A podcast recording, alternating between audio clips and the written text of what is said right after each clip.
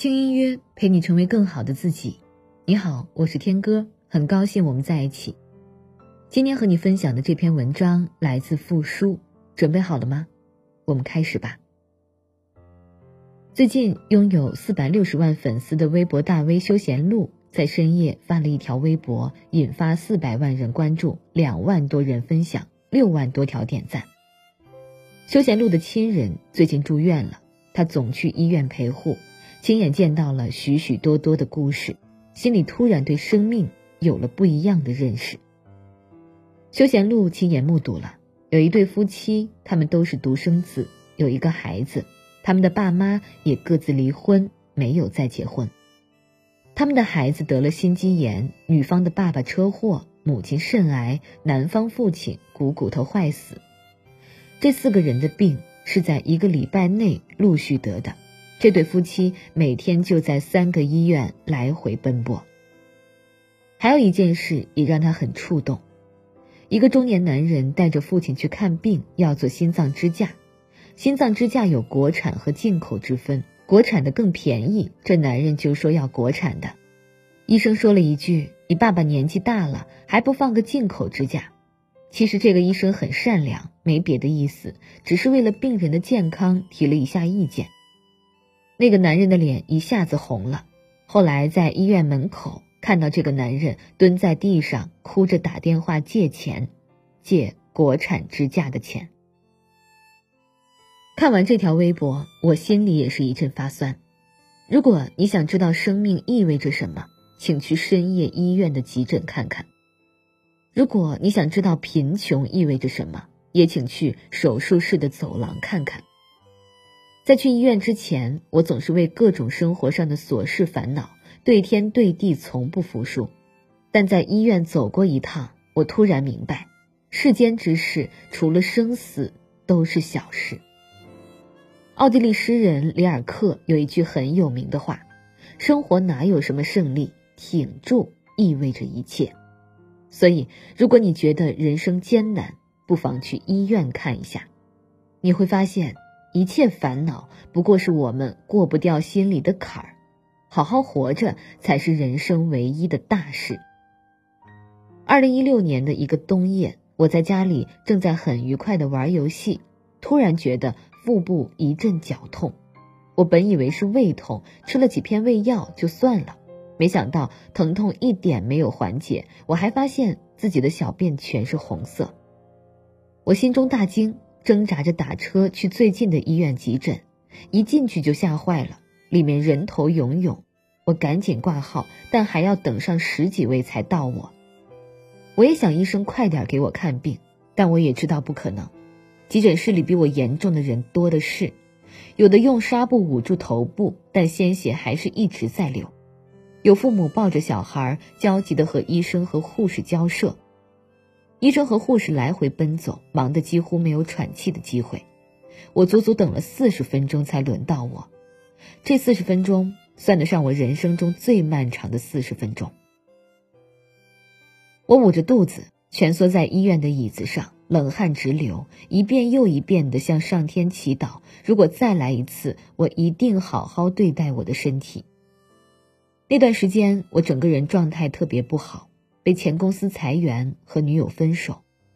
为了忘却失业和失恋的双重打击，我每天熬夜玩游戏、看剧、暴饮暴食，从不喝水，只喝咖啡、可乐和各种饮料解渴。我本以为失业和失恋是人生中的一大打击，但比起病痛来说，这些根本算不了什么。当病痛袭来，生活中的一切烦恼早已被我抛诸脑后。我想的只是，这次之后，我一定要好好对待我的身体，过健康有序的生活。或许是上天听到了我的祈祷，他给了我一次机会。医生说是肾结石，没什么大碍，以后注意多喝水就好。然后给我打针开药，我的疼痛慢慢缓解了下来。经历这一切之后，我就像换了一个人。我不再熬夜，每天十一点之前准时睡觉，饮食清淡，一天坚持八杯水，一周去三次健身房。我不再把时间放在玩游戏、追剧上，而是尽可能的看自己爱看的书。一分一秒都不愿意浪费。我开始平静的对待周围的一切，对所有的人都怀着感恩之情，哪怕有人不公平的对待我，我也只是淡然一笑。罗曼·罗兰说：“痛苦就像一把梨，它一面离破了你的心，一面掘开了生命的新起源。没有任何地方能像医院一样折射出大千世界里的人生百态，在这里，你能看到非常多心酸的场面。”让你直面最残酷的现实。更重要的是，你能抛开一个人在社会制度底下的所有枷锁，直面作为一个人最重要的东西——生命。或许去过医院，你就会和我一样懂得，人只要健健康康的活着，就已经是一件很幸运的事情。我非常庆幸自己得的只是小毛病，起码还能健健康康的讲述这个故事。不少人甚至都没有这个机会了。有一个出版社的前辈之前被查出癌症，从被发现到去世前后还不到一年。一位老师给我讲过他的一个朋友的故事。这个朋友肺癌晚期，已经扩散全身，医生都不愿给他看了，但他还是很坚强的咬牙坚持，希望能多活一阵，想多照顾自己妈妈一会儿，也想看看孙女嫁个好人家。很多人在遇到挫折之后，总会有放弃生命的念头。他们会问：活着到底有什么意义？但对于医院的病人而言，他们从来不问活着有什么意义，因为活下去本身就是意义。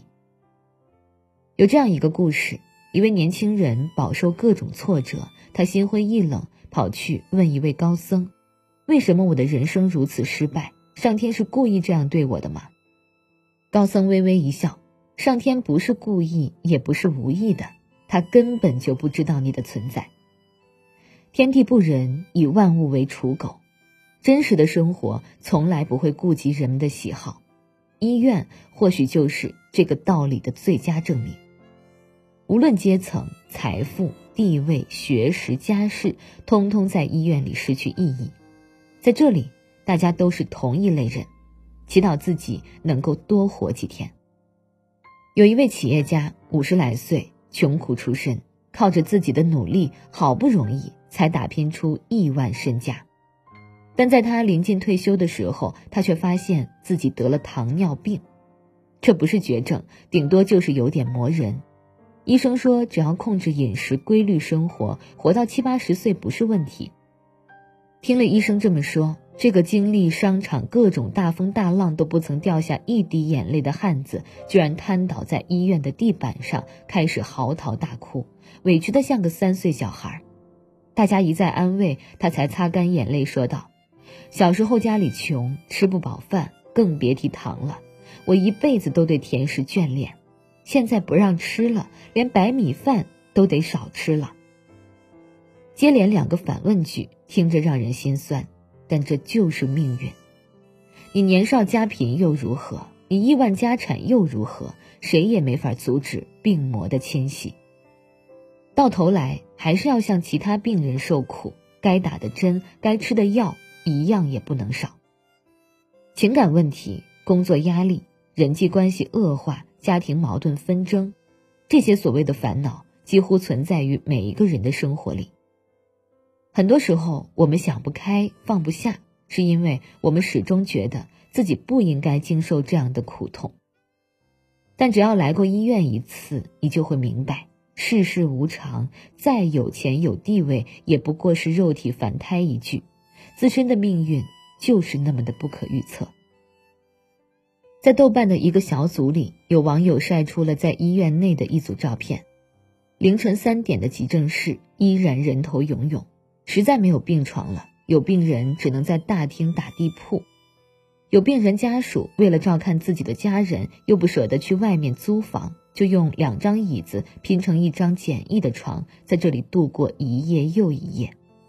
在一楼大厅，不少人着急着排队交钱，眼神里都是焦虑、无助，还掺杂着少许期待。在医院门口，丈夫抱着女儿，女儿额头贴着退热贴，睡得正香。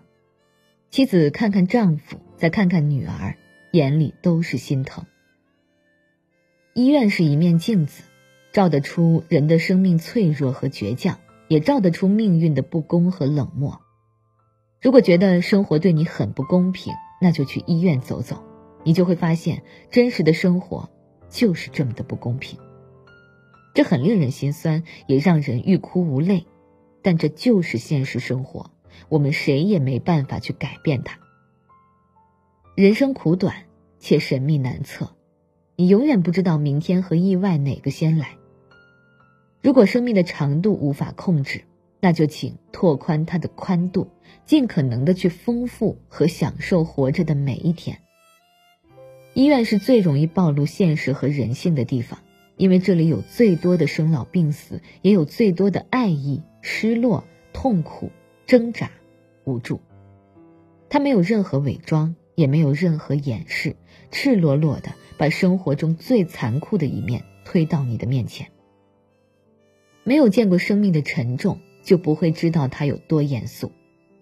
新西兰有一所著名的中学，每学期都会组织学生去当地的医院参观实习，让学生们感受生命的意义。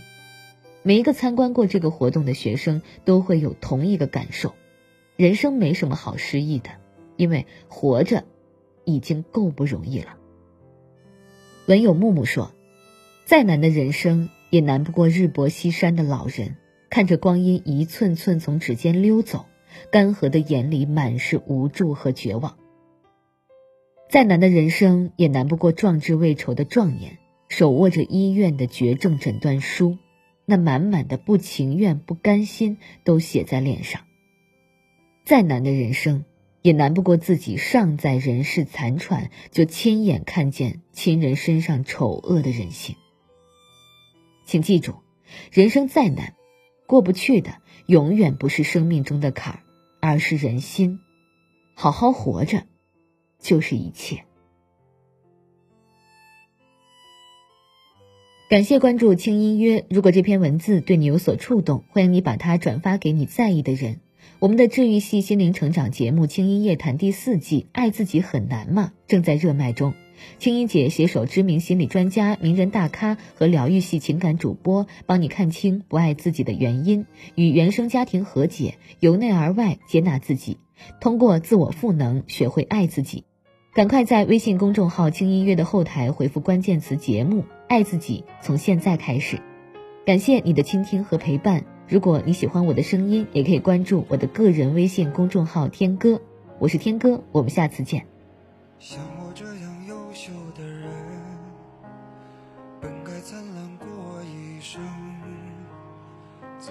十多年到头来，还在人海里浮沉。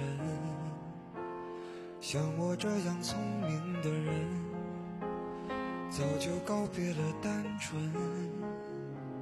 怎么还是用了一段情，去换一身伤痕？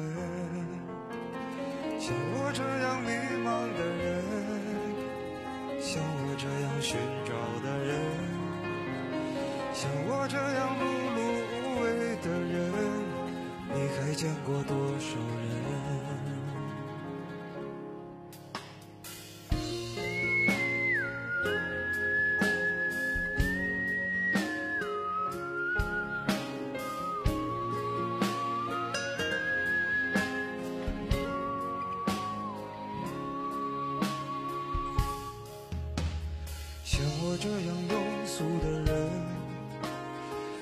喜欢装深沉，怎么偶尔听到老歌时，忽然也慌了神？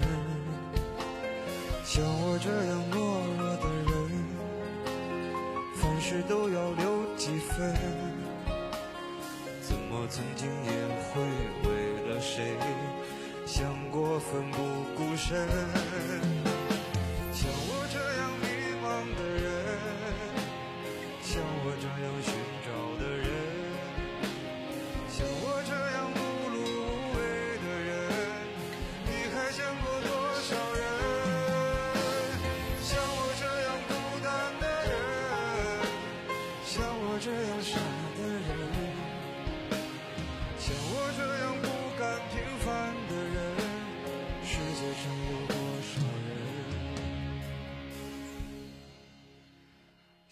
我这样。